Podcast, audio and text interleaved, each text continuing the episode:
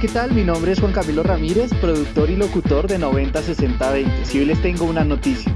Si ustedes les gusta nuestro contenido y quieren apoyarnos para seguir creciendo y mejorar nuestros productos, nos puedes patrocinar desde un dólar al mes a través del link que se encuentra en nuestro perfil de Spotify.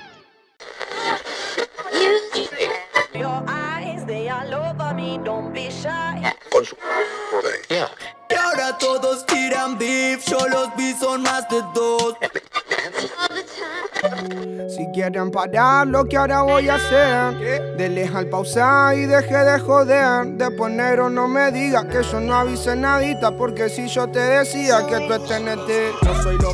Hola, ¿qué tal amigos? Y bienvenidos a un nuevo capítulo de 90 60 20. Y hoy tendremos un talento joven con mucho flow y demasiada carisma. Vamos a hablar de Pablo Londra. Pablo nació en Córdoba, Argentina y desde muy pequeño empezó su interés por la música. A los 13 años debutó en una de las competencias más grandes de Latinoamérica, pero vamos a dejar que él nos cuente un poco sobre esta experiencia. Para acercarme a la música, más que nada fue por las plazas, las competencias de freestyle. Hay que recordar que Quinto Escalón fue la competencia que creó GCA, donde surgió mucho o casi toda la escena urbana argentina. Allí compitió con muchos grandes artistas y una de las más importantes y más vistas de este circuito fue su batalla junto a Duki, que a pesar de lo que muchos piensan, son muy buenos amigos y es más, en sus inicios grabaron una canción llamada Astral. Así que vamos a escuchar Astral de Pablo Londra con Duki.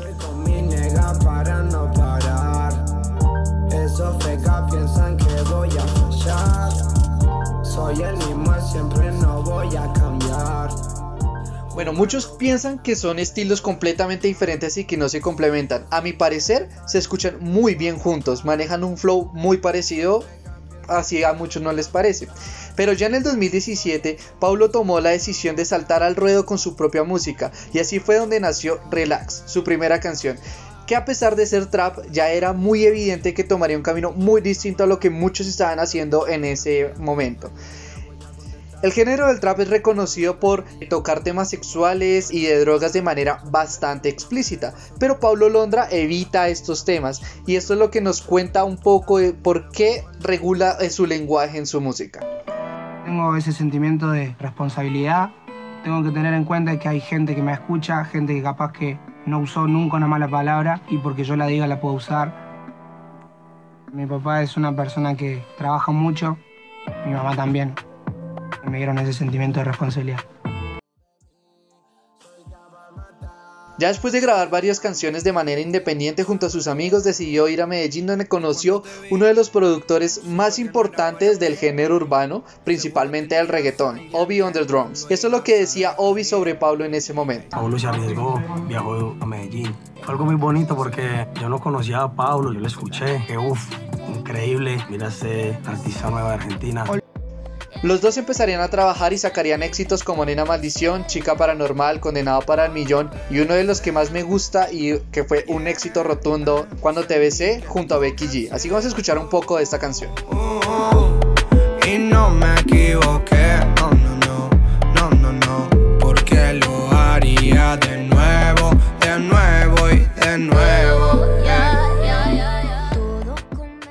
Ya el 23 de mayo del 2019 lanzó su primer CD llamado Home Run, donde podemos ver una foto de Pablo Londra de niño y que de una manera muy honesta y bastante sincera nos presenta este trabajo discográfico. Como primero, él le da un agradecimiento a su familia donde podemos ver diferentes nombres eh, como ah, son a las abuelas, a los hermanos, a los amigos que lo acompañaron donde, en sus inicios y los diferentes lugares donde grabaron.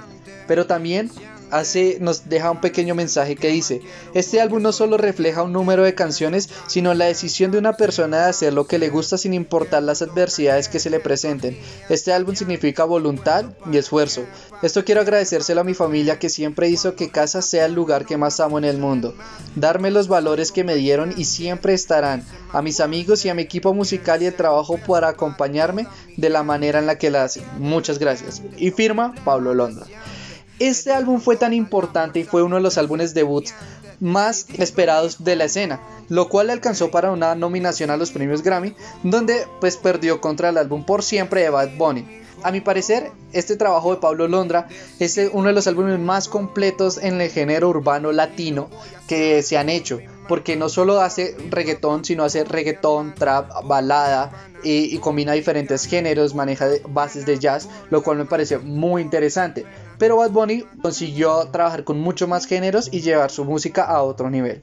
A pesar de que no ganó el Grammy, este álbum y esta nominación impulsó y sirvió de plataforma para llevar su carrera mucho más arriba, para trabajar con artistas de talla mundial como A. Sheeran y Boogie with a Hoodie. Y vamos a escuchar un poco de Nothing on You de A. Sheeran.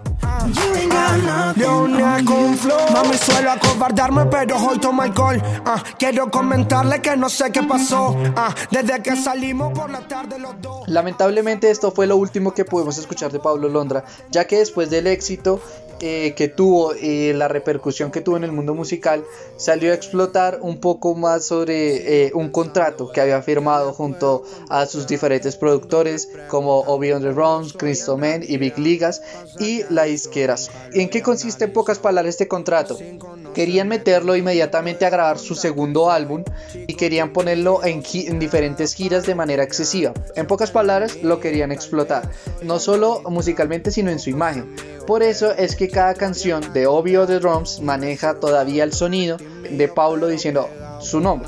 O sea, obvio de Drums, haciéndole publicidad. Y pues Paulo realmente quería dedicarse a su familia y principalmente a su hijo y a su pareja que estaba embarazada.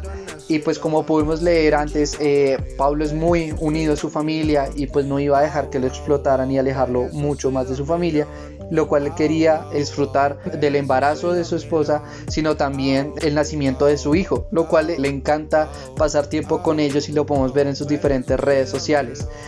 Pero esta polémica estalló el año pasado por una serie de tweets que lanzó Lenny Tavares con el que grabó Nena Maldición, que lo trataba de poco profesional. A esto le siguió eh, más tweets de Obvio de Roms acusando a Pablo de infringir el contrato. Y pues es, desató una guerra eh, completa en redes sociales donde artistas como Duki, Frijo, Código y Litkila salieron a defender a Pablo Londra y haciendo acusaciones de que pues así manejan las disqueras eh, con forma de explotar a los artistas.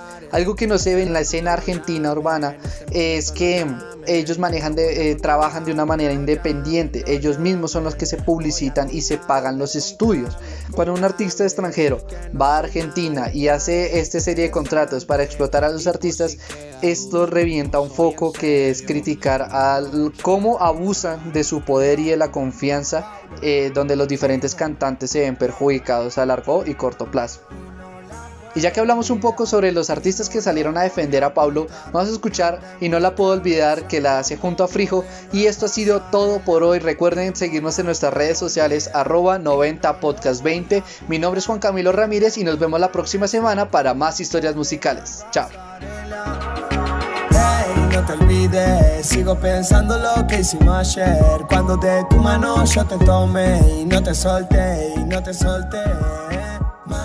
Hiciste ver que llegó.